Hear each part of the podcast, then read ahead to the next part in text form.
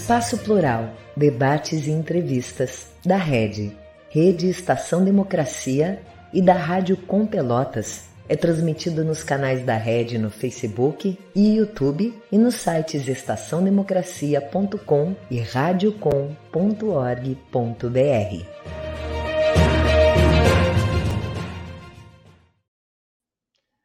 Muito boa tarde. Hoje nós vamos conversar aqui com Krista Berger, ela que é jornalista, tem mestrado em Ciências Políticas pela Universidade Nacional Autônoma do México e também doutorado em Ciências da Comunicação pela Universidade de São Paulo, a USP. A Crista é escritora, ex-professora e pesquisadora, talvez nos três cursos mais importantes do jornalismo gaúcho, aqui na PUC, na URGS e na Unicinos. O pretexto dessa nossa entrevista exclusiva de hoje será falar sobre o lançamento do seu livro Jurema Finamor, a jornalista silenciada. Mas é evidente que nós vamos um pouco além disso na nossa conversa. Eu sou o jornalista Solon Saldanha, esse é o programa Espaço Plural Debates e Entrevistas. Ele é uma realização, conjunta da Rede Estação Democracia com a Rádio Com Pelotas, e nós contamos também com uma série de 23 emissoras de rádio web TVs, que são nossas parceiras, e retransmitem o programa para o interior do Rio Grande do Sul, sul de Santa Catarina e também Brasília. Ele vai ao ar de segunda a sexta-feira, sempre das duas às três horas da tarde. Mas se você, por alguma razão, não tiver disponibilidade de tempo nesses dias e horários, pode depois procurar uh, no nosso site, no red.org.br, porque lá ficam gravados todos os vídeos dos programas, além do nosso, dos demais que compõem o, o, a programação da Red. E nós temos no mesmo endereço ainda uh, artigos especialmente produzidos e a possibilidade de você ouvir boa música 24 horas por dia. Eu vou dando aí boas-vindas à convidada de hoje, mas, entretanto, quero fazer um aviso antes de começar com as perguntas. É que o programa de hoje, excepcionalmente, está gravado. Nós fizemos isso na sexta-feira passada, justamente porque amanhã é feriado e gostaríamos de fazer um tempo de repouso maior aí para a equipe que é pequena. E por que, que eu estou dizendo isso e informando a vocês? Porque hoje não será possível responder eventuais perguntas, não será possível aos nossos ouvintes encaminharem perguntas para que se repasse à convidada. Crista, não é paradoxal que uma mulher que sempre foi voz de tantos como jornalista não tenha tido até agora, antes do teu trabalho, uma voz que se levantasse por ela? Por que alguém tem, tão interessante não havia antes despertado curiosidade e motivado escrita, Crista. Boa tarde, a palavra é sua. Boa tarde. Eu acho que, por um lado, parece paradoxal ou pouco compreensível, mas, por outro, eu acho que há muitas mulheres a serem descobertas. Há muitas mulheres que produziram nos anos 40, nos anos 50, nos anos 60, na literatura, no jornalismo, que estão também abafadas, tão escondidas, né, tão silenciadas. Eu acho que, de algum modo, o meu trabalho se inscreve num tempo em que a gente está fazendo isso. Né? Tem muitas pessoas pesquisadoras da, na área de letras, de literatura, do jornalismo, das artes plásticas, que vêm fazendo este trabalho de retirar desse, dessa zona do esquecimento mulheres que foram importantes, e que merecem este, esse retorno, essa, essa volta. Eu acho que isso é, de algum modo, um tempo do feminismo e dos estudos de gênero que propiciaram este, é, esse trabalho. Né? Eu tenho uma história pessoal com essa jornalista, com essa escritora, e, e para mim, no caso, ela vem como uma curiosidade particular, pessoal, e que eu vou me defrontando com uma pessoa de uma produção incrível, com uma história de vida incrível, e é isso que me faz escrever. No primeiro momento é só uma curiosidade pessoal de tentar saber quem é esta mulher que eu li um livro em 66 e que nunca ouvi falar sobre ela. Mas, mas essa expressão é, silenciamento, né, ela é relativamente nova. Eu acho que ela surgiu agora em função das redes sociais.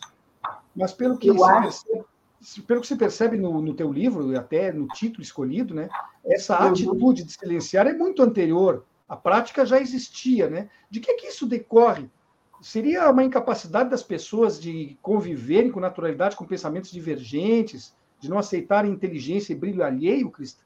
A humanidade é mesquinha? Acho que é, né?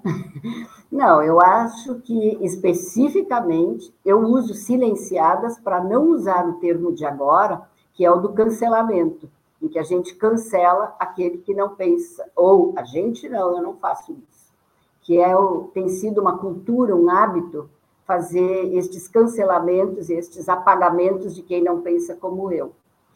Acho que às vezes há razões até para se fazer isso. O que eu estou pensando é especificamente um apagamento e um silenciamento de mulheres, de mulheres daquele período que produziram, sim, mas em que a sociedade, não que hoje ela não seja.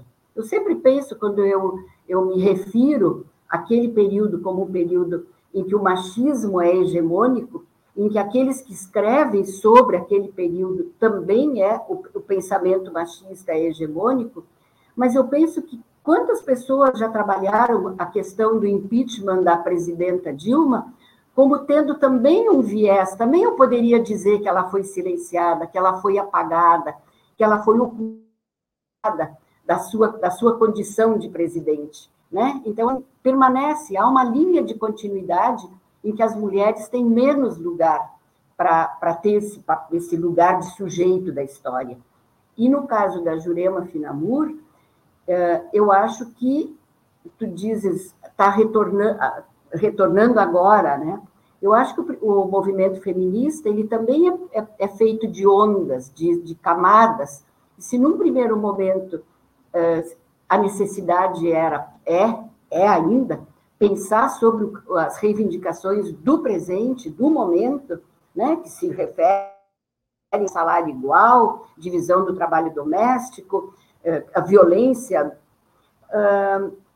Tem uma outra camada que é recuperar, rever, retirar, resgatar né, eh, mulheres que foram importantes e que não tiveram ainda o seu lugar registrado na história. Eu acho que assim é um refazer de uma história para poder contar o outro lado, o lado das mulheres. Não que os homens não possam também escrever sobre as mulheres, mas por enquanto o que eu conheço e vejo é que é um trabalho realizado por mulheres.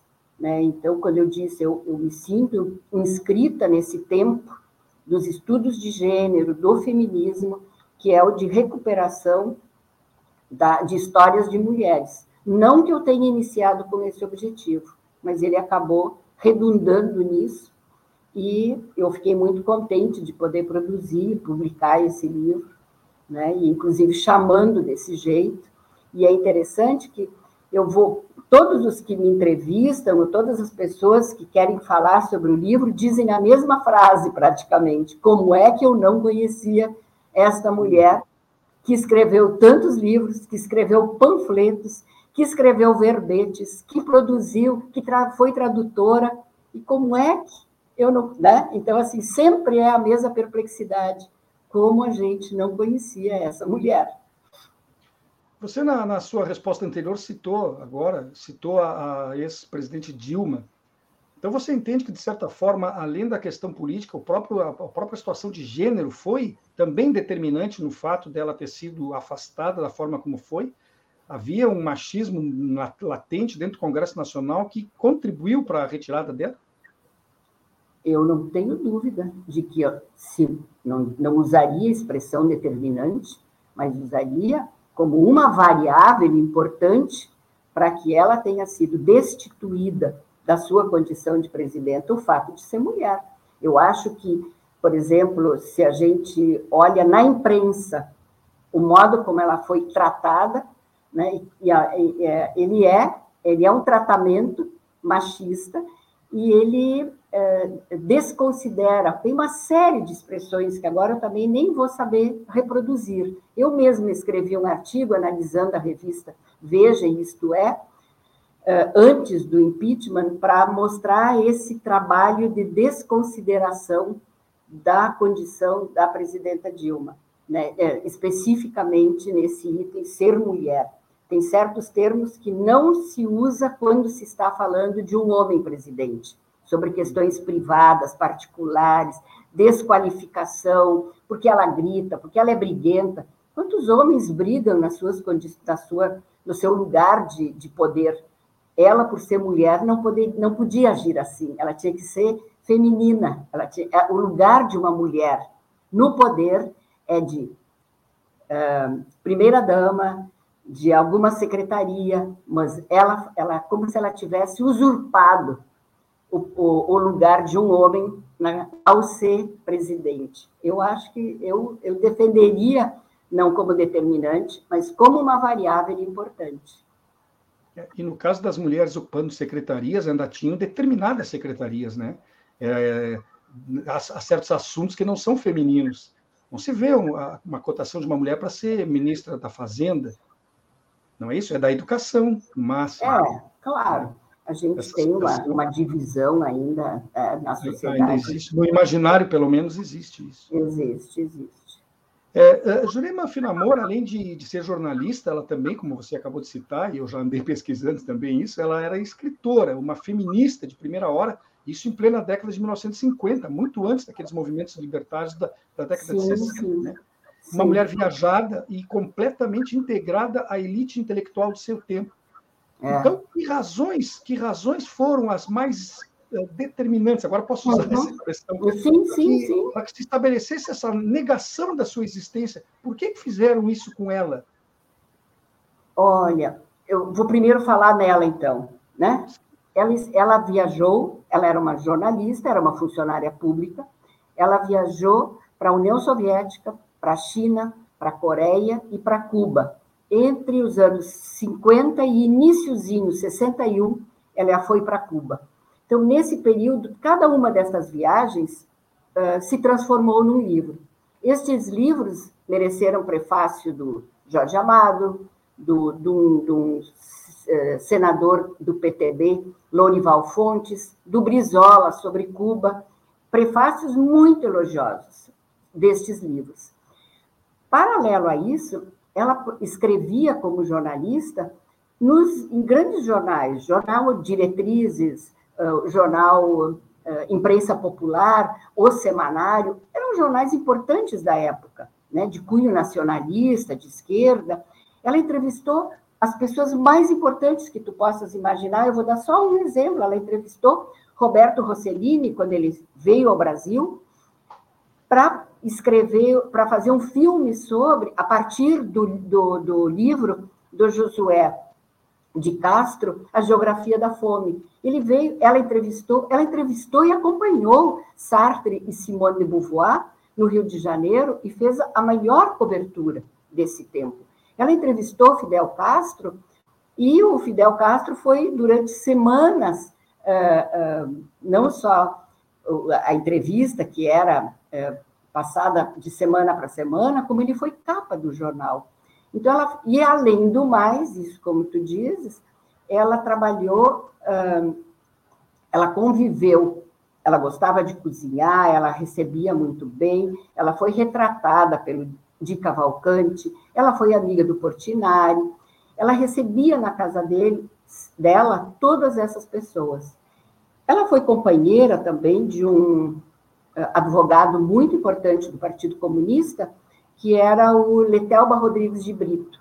Foi o, o advogado do Prestes, foi advogado do Jorge Amado. Então, ela realmente conviveu assim. E em 64, ela era assessora de imprensa do Jango, do presidente João Goulart, e uh, por esse passado dela, nem ela imaginaria que ela seria perseguida pelo golpe militar de 64, mas foi. E ao invés dela lidar com isso, porque ela não era afiliada ao Partido Comunista e ela também não se dizia uh, feminista, uh, ela, ela se dizia das causas da mulher, mas ela dizia: Eu não sou filiada a nada disso. Mas ela fugiu, saiu do Brasil com medo de ser presa, ela não pertencia, ela não teria proteção de, de partido, do Partido Comunista, que era o partido da época, e ela sai e, então, quando ela volta em 65, inclusive ela é presa no Rio Grande do Sul, ela volta pelo Uruguai, imaginando que ela poderia uh, entrar mais de trem, ela tinha todo um esquema que achava que ia conseguir chegar no Rio de Janeiro incólume, mas não foi, foi presa aqui no Rio Grande do Sul, ficou 50 dias presa no DOPS. Ela é a primeira mulher presa no Rio Grande do Sul, isso é em 65. A minha hipótese é que ali ela teve um baque. Ela se desestruturou junto com a desestruturação do Brasil. Porque esse espaço de fazer esses encontros, de eles, eles tinham desaparecido. Essa imprensa desapareceu, ela foi indo entre 65, 66, até chegar em 68, no ato institucional número 5.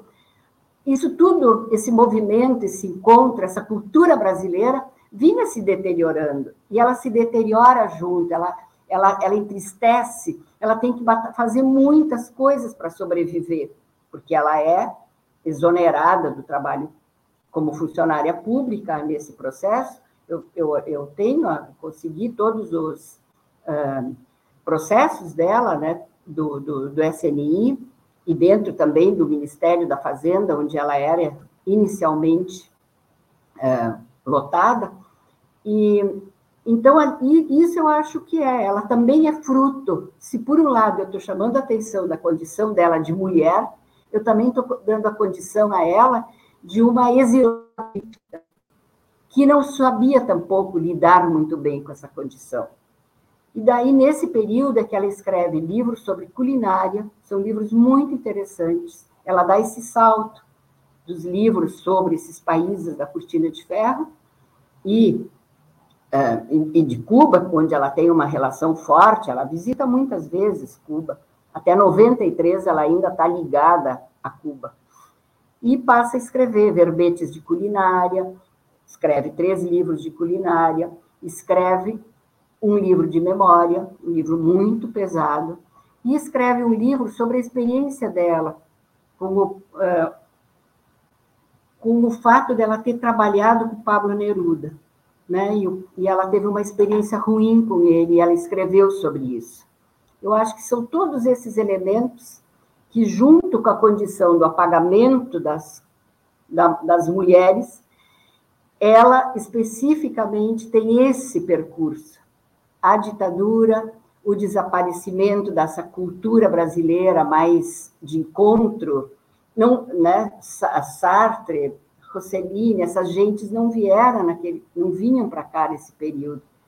E ela precisa sobreviver e ela escreve um livro muito polêmico sobre o Pablo Neruda. Então, isso tudo faz, e ela também, então, se recolhe. Quando ela se recolhe, escreve esse livro de memória, publica em 93, e em 96 ela falece. Então, só, muito solitária, muito solitária. Será que é possível dizer que os grandes pecados dela foram ser mulher, inteligente e esquerdista? É, possivelmente, né? Dá para fazer uma síntese desse tipo, sim, né? Ser mulher e não ser uma mulher acomodada a, a, ao que se espera de uma mulher já era um elemento de dificuldades para a integração, né? Por outro lado, ela tinha esse, ela tinha esse perfil briguento de se posicionar e de dizer, e eu acho muito interessante, o período esse no Brasil, antes de, de 64, ele é muito interessante, ali tem lugar até para acontecer tudo isso, né? Ela assina, por exemplo, um, um documento, que é um documento bem, bem forte, assim, como é que ele chama? Dos trabalhadores intelectuais, e ele fica nas principais livrarias do Rio de Janeiro para ser assinado. Nós, inclusive, temos uh, Carlos Clear, Iberê Camargo, Francis, Jorge Amado. É um, é um documento, manifesto do Comando dos Trabalhadores Intelectuais. Se a gente vê o número de mulheres que assina, é mínimo em relação aos homens. Então, ela era realmente uma mulher que estava, ela não era esposa como a Zélia Gattai, era esposa do Jorge Amado ela nunca se apresentou como companheira do Letelba Rodrigues de Brito, ainda que viajou com ele, e, mas é uma relação que termina também já em 62, e ela nunca mais teve alguém assim, ou ela não se apresentou como mulher de alguém. ela era, eu acho, com uma boa formação, inclusive de línguas, porque ela traduziu livro tanto do inglês quanto do espanhol. Ela coordenou uma, uma coleção para a editora brasiliense sobre obras da América Latina.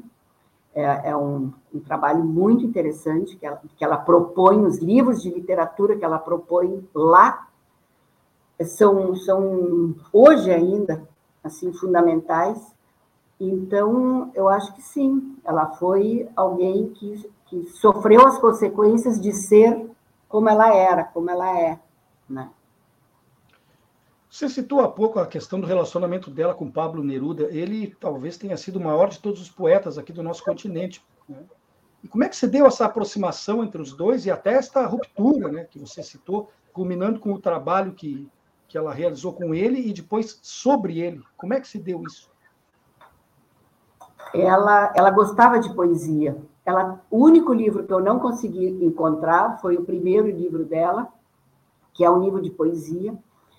E os outros todos eu conseguia encontrar em sebos, esse livro não, mas a, a, gente vê diversas situações, e ela era muito amiga do, do, do Carlos Drummond de Andrade, do Vinícius de Moraes, e ela consegue fazer uma entrevista como embaixador do Chile, isso em 44, acho que é isso, 44, 45.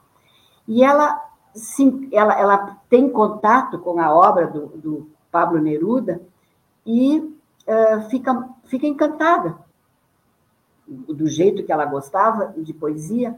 E ela é amiga também da Gabriela Mistral, que está no Brasil também como consuleza. E as duas conseguem achar um jeito da Jurema ir ao Chile. E ela vai ao Chile com o objetivo, conforme o embaixador daqui lhe dá como razão, como propósito para ela ir, que ela uh, faça um intercâmbio cultural. Na verdade, o intercâmbio cultural que ela queria era de levar poetas nossos e trazer e se encontrar com o Neruda. E ela faz a primeira entrevista com o Pablo Neruda no Brasil, publicada em 45 no jornal Diretrizes, e eles ficam muito próximos. Ele gosta dela, ela gosta dele, eles se... E quando ele vem ao Brasil, e ele vem muitas vezes ao Brasil, as primeiras vezes ele, ele depende quase da Jurema para ajudar ele a entender o português. Tem algumas cenas em que ele não entende os nossos dias da semana. Ela faz a feijoada, que ela é. O Drummond faz uma crônica dizendo que ela é uma devia receber o prêmio Nobel de culinária pela qualidade da feijoada dela. O Pablo Neruda adora. Então, ela fica muito próxima dele. E em 64, ela está exilada no Uruguai. Ela tem uma relação boa com o Brizola. Ela tem é uma, uma, eu posso até contar depois alguma coisa sobre o Rio Grande do Sul. Acho que tem uma relação dela com o Rio Grande do Sul de casualidades. E aí, quando Neruda sabe que ela está exilada lá no, no, Uruguai, ele convida que ela vá trabalhar para ele. Ele vai fazer uma grande festa de aniversário dos anos de 60 anos, e, e ele sabe da competência dela, assim, tanto para escrever, para traduzir, para produzir, para como uma, diria quase hoje, uma produtora cultural. E aí ela vai trabalhar com ele. E ela diz que ela conheceu um macho latino-americano. Se ela conhecia o poeta, Pablo Neruda, ela conheceu o Dom Pablo. E que aí ela tem uma grande decepção e tal, mas ela escreve isso só bem anos depois, né? Mas ela fica com esse sofrimento de uma decepção com este homem, é, Pablo Neruda. E, e assim como eu disse, né, ela era briguenta, ela era de dizer as coisas que ela sentia, que ela via, ela não tinha sem autocensura. E claro que isso prejudica uma pessoa e principalmente uma mulher. Então, acho que isso, assim, ela era gostava de poesia até o final da vida dela. Pelo livro de memórias, a gente vê que ela também seguiu lendo Pablo Neruda. Ela cita livros que ele escreveu depois dela já ter escrito uh, da desilusão dela como, como homem. Então, ela não questiona a qualidade da poesia dele. O que ela faz é questionar a qualidade de ser humano dele. É, ela escreveu diversos livros, você mesmo disse aí que só não conseguiu o primeiro, né? E muitos deles sobre lugares e pessoas que conheceu. Por exemplo, cito alguns: Bem TV, Amazônia, A Mulher que Virou Bode, Pablo e Dom Pablo, que é esse assunto que você tocou agora, China Sem Muralhas, Precisa-se de uma Rosa e Vais Bem Fidel, entre outros tantos. Mas nenhum deles voltou a ser editado. Quem é que detém esses direitos sobre essas obras e por que nenhuma editora parece se interessar? É, eu acho que um dos livros que poderia ter interesse hoje, eu assim, se a gente olha a quantidade de livros que nunca mereceram reedição no Brasil, ela não é uma exceção. Eu, eu agora que eu revi é, é, livros escritos por mulheres, eu fiquei muito, muito impressionada. Aline Paim, só nós, assim, aqui pensando na Carmen da Silva, os livros, a, o livro de literatura dela são preciosos e não foram nunca reeditados. Então, a Jurema é um caso, mas não é um caso excepcional. Esses primeiros livros dela, que foi União Soviética, China, Coreia e Cuba, eles são bastante datados, de fato. Eu até entenderia que eles não sejam ou não tenham sido uh, reeditados. O Bentivi Amazônia quando ela volta do exílio, ela tem, consegue um, um trabalho lá que, que lhe pagou bem, como ela gostava sempre de viajar, ela pega esse dinheiro e vai para vai a Amazônia. Ela diz: Eu vou conhecer as florestas. Ela bota no plural, porque ela realmente viaja ali, pega barco, anda, conhece. E ela escreve um livro que eu, eu chamo, sem assim querer conceituar mais, são livros reportagem. Todos esses são livros que ela faz como uma grande reportagem, porque ela entrevista pessoas, ela fica. Ela é uma jornalista escrevendo livros de viagem, estes todos. E ela escreve esse Bem TV Amazônia, que é, que é um livro de escuta, eu chamo, chamo ele de um livro de escuta e de denúncia, porque ela escuta as pessoas e ela vai denunciando desde assim por que é que não valorizam mais a sua comida? Por que, que não fazem isso? E fala também dessa invasão norte-americana e da, da devastação. E esse livro que ela quer publicar em 68, talvez, ele não é publicado. A editora não, não, mesmo que tenha prometido e até dado, adiantado um valor para esse livro, ela, ele não foi publicado.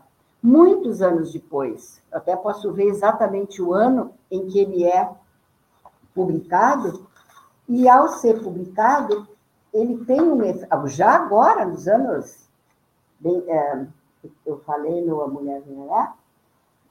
Bem Te Amazônia, pensa, na, a primeira vez ela escreveu em 68, não chegou a ser editado, e só vai é, publicá-lo em 91, com um prefácio nada mais, nada menos do que do Barbosa Lima Sobrinho, que referenda, que reforça esse caráter de denúncia do que se faz com a Amazônia. Eu acho que é um livro que poderia ser, ainda que datado, reeditado nessa perspectiva, né, de, uh, de coisas que nós estamos hoje pensando sobre a Amazônia, né? Uhum. O outro livro que, que, tu, diz, que tu citas, que é Precisa-se de uma Rosa, é um romance. Esse romance tem um prefácio muito bonito do Nelson Werneck Sodré, que também diz que ela, uh, uh, o, o, texto dela, pensa, ela está escrevendo ali, e uma personagem é uma mulher lésbica. E é uma coisa que é muito, tanto que um crítico diz essas perversões que essa autora traz né? Então, é, ela de novo está numa, numa, numa posição vanguardista, né? tanto política, comportamental. E uh, esse livro talvez também merecesse ser uh, publicado novamente. A Lélia Almeida, que é uma escritora gaúcha e feminista, e que leu esse livro para me ajudar a interpretá-lo como um livro de valor, de literatura de mulher, ela dá a ele um, um lugar de que mereceria a reedição. E o, uh, A Mulher que Virou Bode é o livro de memórias dela, em que ela conta, então, a sua vida, sua, sua prisão, o seu exílio, seus erros, uh, fala dos seus livros, e esse ela publica em 94, e em 96 ela morre. Esse talvez também tivesse esse valor de ser um texto que conta a história tão por ela mesma, uma autobiografia, né? Um resgate é, possível, né? É, é. Bem, eh, Crista, nós estamos sobre a metade do programa aqui, então vamos fazer um intervalinho de 40 segundos e já retomamos com a nossa conversa.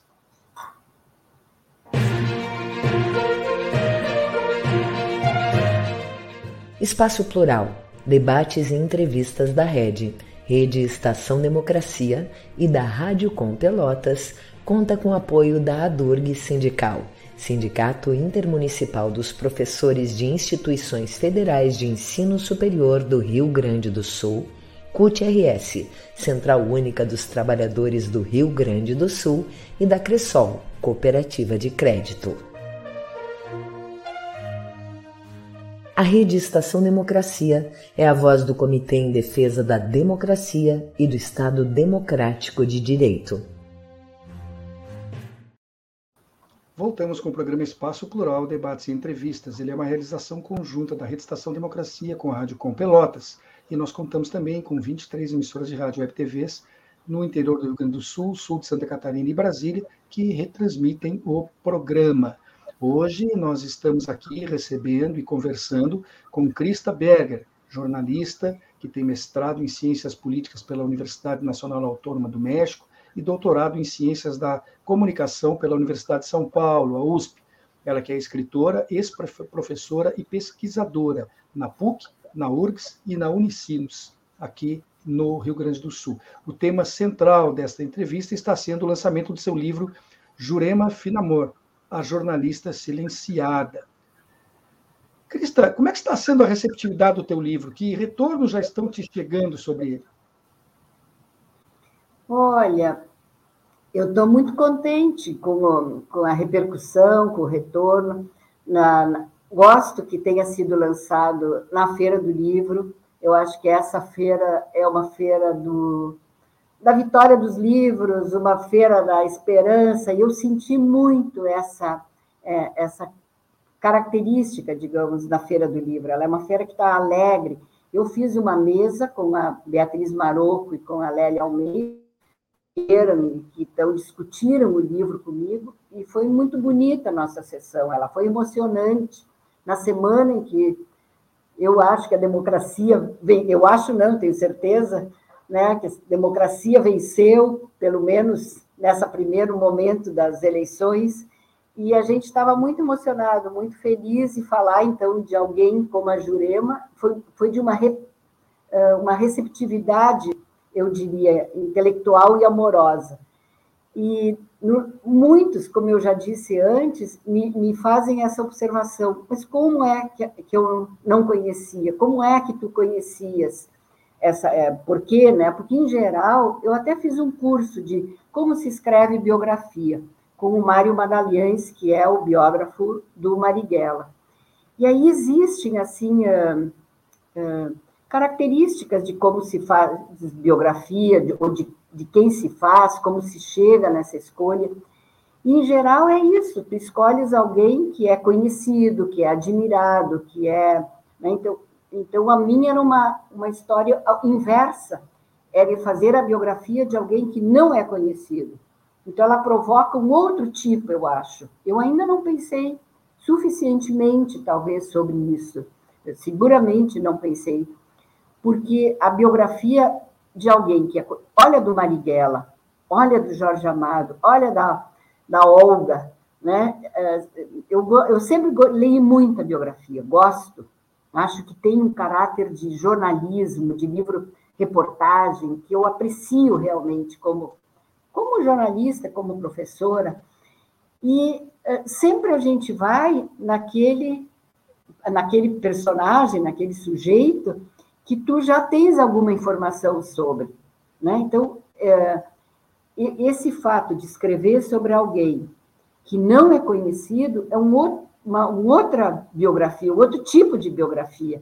E aí eu acho que nesse primeiro momento, eu diria que a repercussão ela é mais de, de assombro, de perplexidade, como é que eu não conhecia, por que, que eu não conhecia, e já tenho algumas, uh, uh, alguns retornos de, de leitores que eu estou achando interessante, porque eu nunca escrevi, eu, eu, publiquei tese, eu publiquei dissertação, mas eu nunca escrevi um livro autoral nesse sentido, assim, de, de um tema meu, um, não dentro de uma linha de pesquisa na universidade, enfim, é diferente. E então tá para mim também uma, uma questão em aberto se o modo como eu escrevi é um modo que é inteligível, vai ser bom de ler, como eu gostei de ler tantas biografias que eu li. Então, ainda estou na expectativa também, né? O primeiro momento é legal, é essa curiosidade, né? Quem é ela, por quê? E no segundo momento vai ser de, de como ele vai ser recebido como a minha Jurema, eu digo, a minha entre, né? Porque eu até ponho no, no. Eu gosto muito de epígrafes, e uma diz assim: toda a narrativa de, de, da vida de alguém é um ato de criação. Porque a gente sabe que a biografia não conta exatamente. Né? É um olhar, sempre... né? Claro, a gente sempre é uma criação, é uma invenção, são hipóteses tuas, são modos como tu encaixa a história dessa pessoa, né? Então, existe a, a Jurema silenciada e a minha Jurema, que não está nada silenciada nesse momento, né? É, mas você, como boa jornalista, se antecipou à pergunta seguinte que eu ia te fazer, que era justamente isso.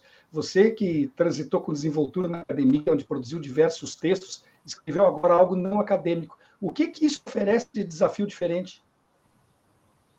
É, eu achei que tem semelhanças, mas muitas com o jornalismo, porque eu acho que escrever a biografia ela foi um trabalho de investigação jornalística, é buscar fontes vivas, é ir atrás dos documentos. Então tem um aspecto que é realmente jornalístico, a, a escrita de, de buscar a informação, é buscar a informação, né? Eu não precisava ter nenhum conceito para buscar a informação, que é sempre o, que o trabalho acadêmico nos solicita, nos demanda, né? Qual é o conceito para dar conta disso que tu perguntas? A minha pergunta, ela não precisava ter, ainda que eu tivesse. Eu gosto de uma ideia de reconhecimento do presente, né? Ela é uma jornalista que reconhece, que identifica, que olha para o tempo que ela vive. Uh, mas eu não precisava de nenhum conceito, eu não precisava de nenhum autor para escrever ou para pensar a história dela, né? Mas eu não sou isenta disso. Eu não sou isenta da minha posição de feminista. Eu fui feminista enquanto eu fiz a dissertação de mestrado no México. Então, eu venho de uma longa tradição do pensamento feminista. Ah, eu nunca trabalhei conceitualmente, teoricamente, mas eu sou impregnada dessa dessa compreensão de mundo. Então, isso eu trago para dentro do meu livro. Então, eu acho que tem semelhanças desse tipo, né? A, a, a procura pela informação, no caso da Jurema, foi super difícil, porque a Jurema nasceu em 1919, então as pessoas que conviveram, conviveram realmente com ela, também já faleceram ou já estavam muito velhos. Né? Eu consegui ainda falar com o filho do Tiago de Mello, com quem a Jurema conviveu no Chile. E, ele, e o filho dele me, me respondeu de uma forma preciosa, assim, papai iria gostar muito de lembrar, mas ele está sem a memória de antigamente. Né? E poucos meses depois, o Tiago de Mello, de fato, faleceu. Então, poucas fontes vivas, muitos documentos, né? inventário, eh, documentos do DOPS, do, eh, eh, do SNI, documentos do seu, da sua exclusão do Ministério Público, todos esses documentos eu tive acesso. E eu tenho uma pessoa, uma fonte viva, que eu demorei para localizar, que era, foi uma grande amiga dela, Maria Helena Correia Pires, que é gaúcha, mas mora no Rio de Janeiro. E eu, em 2000, eu comecei em 2017 essa pesquisa. Logo que eu me aposentei, eu fui atrás do nome dela e hoje essa vontade assim de olhar e não encontrava, encontrava os sebos, alguns livros e fui ler, fui ler o, livro dela de memória e encontrei esse nome. Todos os nomes eu papiei. Por isso que eu digo que é um trabalho de investigação jornalística mais aprofundada, porque ela não é uma matéria que vai sair na semana que vem, ou, ou no dia seguinte. Mas o processo é o mesmo. E ela. Eu consegui falar com essa mulher, ficamos amigas, ela está feliz com o livro, ela me deu coisas preciosas, a carteira, a última carteira de identidade da Jurema estava com essa amiga, porque ela estava junto quando ela faleceu. Então, assim, eu sou muito grata. E o que, que eu diria de diferente? Para voltar para a tua pergunta, que senão eu vou dispersando também. De, de, eu acho que um trabalho acadêmico ele, ele é coletivo, porque tu entras numa pesquisa, tu tem um orientador, tu tens um grupo de com quem tu, tu debate, tu tens os teus parceiros teóricos, com quem tu lê e tem que dialogar. Neste caso, eu tive, eu, eu chamei de minhas amigas escutadeiras e perguntadeiras, porque eu contava a minha história, que eu ainda não contei, aliás, para ti agora. Por que, que eu conheço a Jurema? E eu contava para elas, e, ela, e daí alguém me perguntava, e o que mais que tu descobriu da Jurema? Olha, a Beatriz Maroco me diz um dia, encontrei na biblioteca da Unicinos um livro dela porque a gente procurava, não tinha nas bibliotecas. Encontrei, outra me dizia, elas me perguntavam tanto, e, ao mesmo tempo, o fato de escutarem o que eu dizia, que eu contava, é, elas não deixaram de ser também essa parceria que a gente tem na universidade como uma coisa formal. Então, eu que sou, que gosto das relações de amizade, de, dessa partilha, assim, é, foi muito legal a ideia de que eu tive amigas que escutaram e perguntaram sobre a Jurema e foi também num crescente é, as descobertas sobre ela.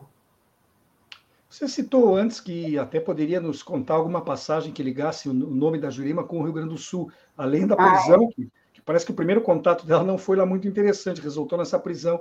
Mas o que, que você pode nos contar, que, como tinha prometido há pouco? Sim, sim, sim. Não é a, a prisão não foi o primeiro. O primeiro é um momento bom. Ah, ela é amiga do Brizola. É, ela é amiga do Brizola. O Brizola faz o prefácio sobre o livro de Cuba e ela vem lançar o seu livro, Vais Bem Fidel, no Teatro de Equipe, que é aquele teatro vanguardista do Rio Grande do Sul, ali na. Ah, agora esqueci o nome da rua, ali na ladeira, assim ele era. E ela vem lançar o seu livro ali e, e fica encantada com a cidade, conversa com o Brizola, tudo, tudo dá muito legal nesse lançamento do livro. E nesse dia ela conhece a Maria Helena Correia Pires, que vai assistir, é uma estudante de filosofia da URGS, vai assistir o debate e elas ficam conversando depois. Né? Essa moça muito mais nova do que ela, bem mais jovem, mas elas ficam amigas. Em 60 e ali logo depois, a Maria Helena vai para o Rio, vai para o comício das reformas do, do João Goulart, elas vão juntas. Então, elas, ela tem uma relação com essa moça. Quando ela vai embora, quando ela foge, ela desembarca em Porto Alegre, no, do, vem de ônibus do Rio de Janeiro e tal, desembarca em Porto Alegre, e ela também tem ainda ela tem uma expectativa de chegar a conseguir falar com o Sereno Chese, que, que ele, de repente, pudesse ajudá-la. Mas quando ela chega na prefeitura, ela vê que a prefeitura também já está tudo indicando que ele tá também vai ser preso e vai não pode mais nem chegar perto dele. Aí ela pega o mais outro ônibus e vai até Uruguaiana para atravessar para o Uruguai. E na volta, ela acredita que vai acontecer o mesmo, que ela vai conseguir ir vindo, mas não consegue e é presa em Rosário do Sul. E aí, ela consegue um, ser visitada e acompanhada e cuidada pela Maria Helena, porque sai o, o jornal daqui sobre a prisão dela. Então, ela é cuidada pela Maria Helena, os 50 dias aqui.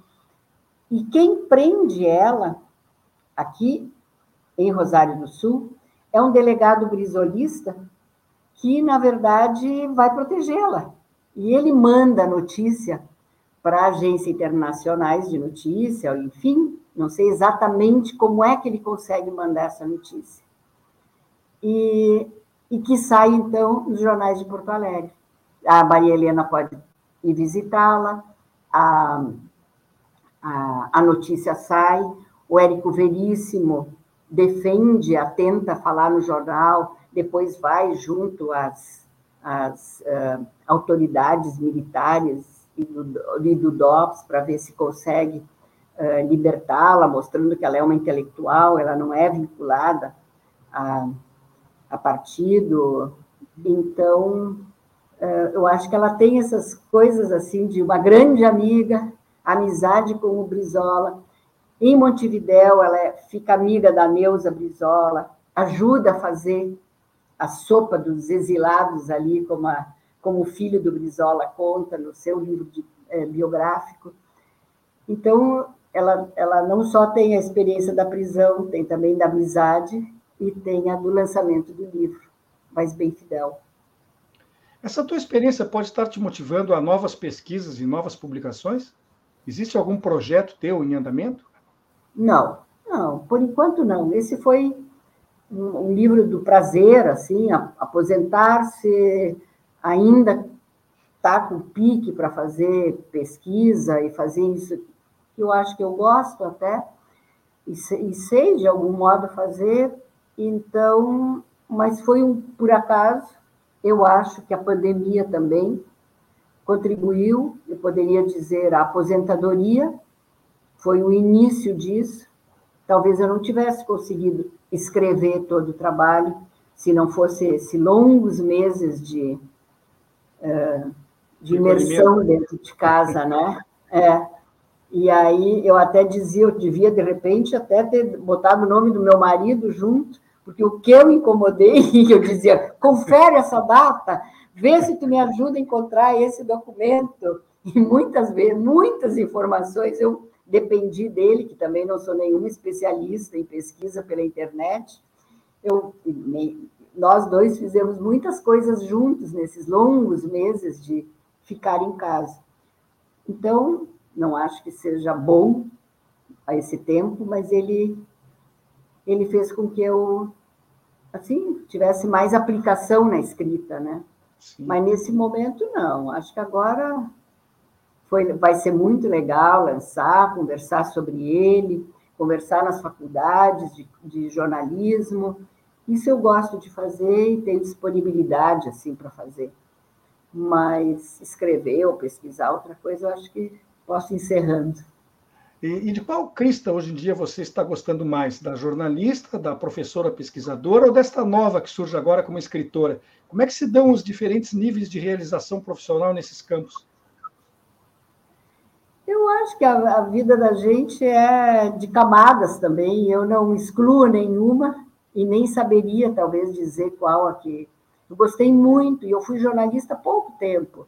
Eu fui jornalista nos anos 70, antes de ir para o México, em 77, e eu gostei muito, trabalhei na Folha da Manhã, no, na, na, no Caderno de Cultura, trabalhei no Diário de Notícia, que eu gostei muito de trabalhar na, na editoria de política internacional.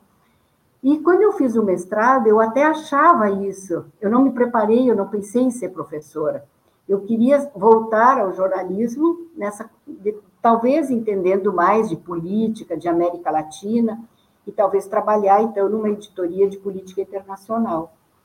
Quando a gente voltou, já era 80, 81, o, o, o, os exilados retornando, os jornais em Porto Alegre muito mal, eu, eu não sei dizer exatamente, mas assim, Calda Júnior estava mal, Diário de Notícias também, e, e eu fui convidada para dar aula. Naquele período não tinha assim muitas, muitas professores com mestrado e, né?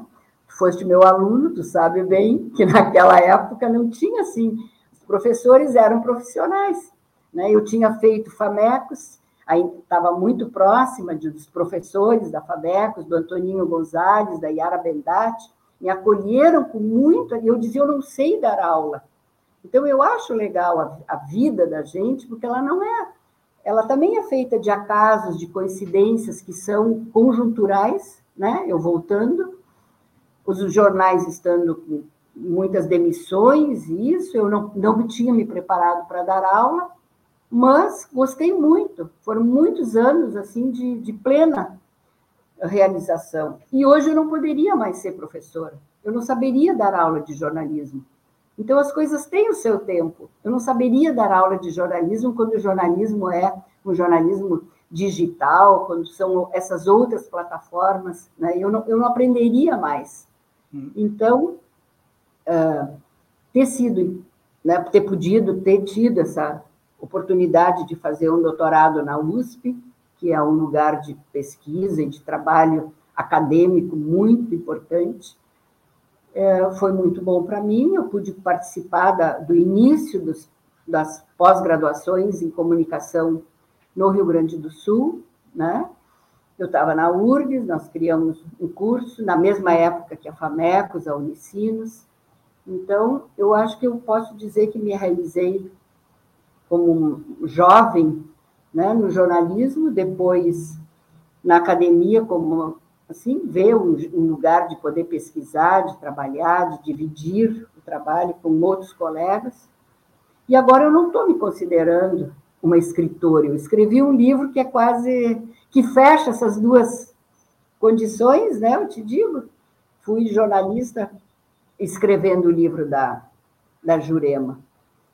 Então, ela se complementa. E se complementa com a minha condição de mulher, como mãe, como avó, que é uma experiência muito boa também. Que talvez quando tu me dizias se eu ia tinha outro projeto de livro, eu acho que a não ser que fosse um livro infantil, porque o que eu contei de história para os meus netos. É uma boa pedida. Mas quando a gente entrevista um, um colega ou uma colega de profissão, a gente sempre corre esse risco as perguntas que tu pensa em fazer, a pessoa responde antes ou faz. Você há pouco citou aí que foi minha professora, então eu vou fazer o um registro pessoal, vou me permitir isso, que não é usual aqui no programa. Mas ah, eu, fui, mas eu acho que a gente pode. Eu, não, eu, eu, digo de minha parte, eu digo de minha parte, não, não do entrevistado. O, você, eu fui aluno da sua primeira turma como professor. E eu ia até fazer esse registro, lembrando o Pedrinho Guareschi, lembrando o irmão Mainar Long, Antoninho. Gonzalez, o Bendati, o inigualável Leonan, né?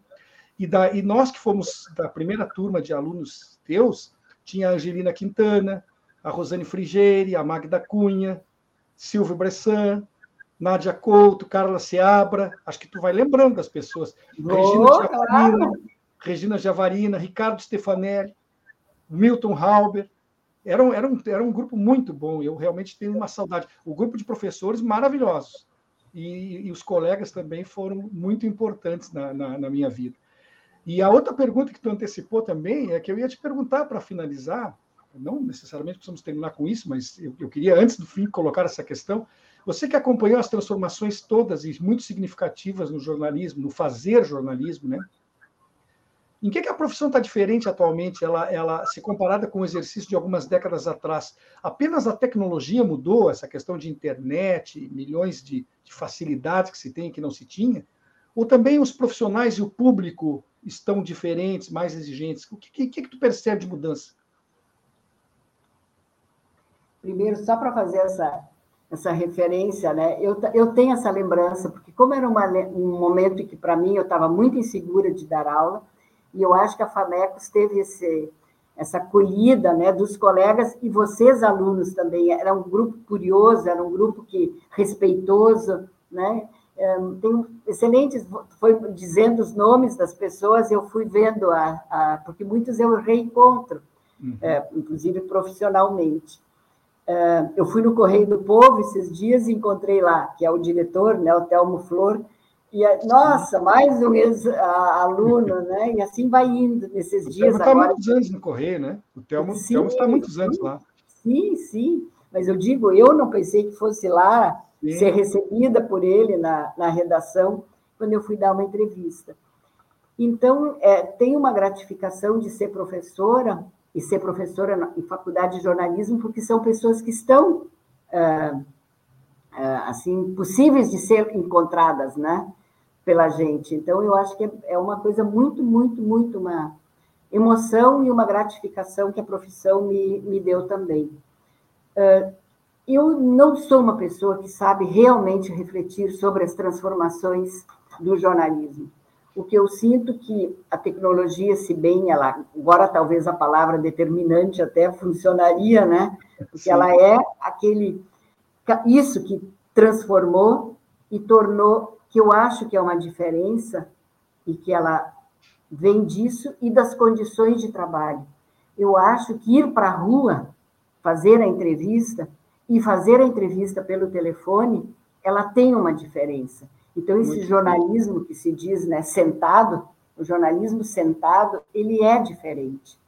E tem uma coisa que eu acho que deve ser, ser pensada, sei lá, que o, a, a, imagem passou a ter muita importância. Né? Que, no meu tempo, o impresso era o jornalismo. O jornalismo era sinônimo de impresso. E hoje, eu, e, ou radiofônico. E eu acho que a hegemonia da televisão, e, portanto, da imagem, ela é muito transformadora. Então, eu acho que a relação entre tecnologia e imagem para o jornalismo lhe dá uma transformação grande. E eu acho que um segundo, que é mais recente, que é o jornalismo que se diz jornalismo produzido para ser divulgado nas redes sociais. E aí tu já não sabe bem o que, que é jornalismo e o que é a produção de um influenciador que traz informação sem nenhum compromisso se essa informação tem algum valor e precisa ser desmentido. Todo esse trabalho de desmentir a informação é uma coisa que a gente não conhecia. Né? Podia acontecer, e aí vinha uma nota que viria desmentir. Então, isso eu acho que é um fenômeno muito novo, muito, que dificulta muito a produção jornalística, que é esta que deve trazer informação, informação com qualidade, com credibilidade, com referência, e as informações que são produzidas sem esse, dentro de uma estrutura jornalística, elas uh, vêm prejudicar muito a, o conteúdo do que circula na nossa sociedade. Né? É, nesse aspecto, eu até concordo contigo no outro item também. Me parece que hoje em dia está se formando muito mais técnicos operacionais do equipamento do que jornalista em si, né? Veja que na época que você me dava aula, nós tínhamos é. aulas de sociologia, psicologia, antropologia, história. Claro. Hoje em claro. dia, o pessoal ensina, ensina a usar bem os instrumentos de trabalho, mas é. a, a formação, a formação é muito diferente, né? É. Eu acho que esse é um dado que tu, que tu levantas que é muito importante. Eu acho que o jornalista é um profissional que tinha que precisa e ele tinha uma nas ciências sociais e nas humanas muito história, tu precisa ter história, tu precisa saber, eh, né? E isso foi dele, sendo delegado a um segundo plano, ou até silenciado e cancelado, uhum. se a gente quiser falar nos nossos termos, e foi sendo substituído. E isso também, por um lado, tem a ver com o quê? Condições de trabalho, menos gente trabalhando, e tecnologia. Porque o próprio jornalista, eu acho isso incrível, ele tem que fotografar, editar, né? no tempo que eu conhecia do jornalismo, e alguém junto para filmar, para depois editar. O cara vai lá para o outro lado do mundo carregando nada. E dali mesmo ele precisa né, fazer a matéria, transmitir a matéria, editar a matéria. Nós tínhamos, né? O editor fazia aí quantos trabalhos. Especializações, né? Se foram desaparecendo, e deixando uma pessoa, um profissional fazendo tudo. Isso também Está... tem a ver com o fim do, das condições de trabalho nas redações, né? sem dúvida. Mas, o, o, nosso tempo está terminando e eu não quero deixar o programa chegar ao fim sem falar de onde se encontra o teu livro. Né? Eu sei que na feira do livro está, se não me engano, R$ reais, algo assim, e que depois da feira vai estar mais caro. Então, o pessoal que aproveite até o dia 15, né? até o feriado de amanhã, que hoje o programa está indo ao ar na segunda, 14, temos como ir até a feira ainda e, e adquirir o livro. É, é em que banca se encontra, preferencialmente? Como uhum. é que é isso? A, a, o meu livro eu tive a grata satisfação de publicar pela Libretos. A Clô Barcelos é uma excelente editora, fez um livro muito bonito, de capa bonita. Essa é a fotografia da Jurema Finamur, autografando o livro, faz bem fidel. Aqui na, na contracapa estão todos os, os principais livros dela, estão aqui. Tem um caderno de fotografias dela com Pablo Neruda, dela com Marighella, dela com Jorge Amado. Isso tudo é trabalho da editora, da Clô Barcelos, da Libretos. Então, para mim também é um livro muito assim que eu gostei de fazer e gostei de ver pronto, que já é não é trabalho meu.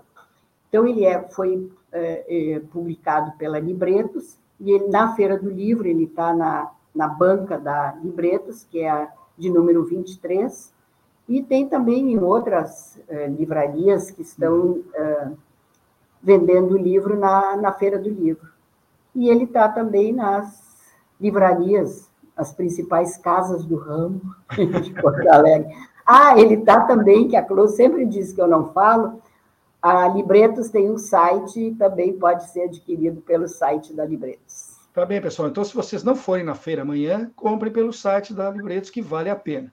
Tá certo? O nosso programa, como eu falei, infelizmente está chegando ao final. Foi um, muito bom estar conversando aqui com Krista Berger, jornalista, que tem mestrado em Ciências Políticas pela Universidade Nacional Autônoma do México, doutorado em Ciências da Comunicação pela Universidade de São Paulo, escritora, ex-professora, pesquisadora da PUC, URGS e Unicinos. Minha professora. Então, esse aspecto final eu posso acrescentar. O assunto foi o lançamento do livro, né, que, que nós acabamos de informar para você sobre a Jurema Finamor. Muito obrigado pela tua presença, Crista. Boa sorte, sucesso, que tudo dê certo, que o livro receba a acolhida que ele realmente está merecendo. Eu que agradeço, agradeço a oportunidade de falar com vocês. Tá certo, muito bem, pessoal. Amanhã é feriado, o programa volta na quarta-feira, às duas da tarde, como sempre. Até lá, um abraço.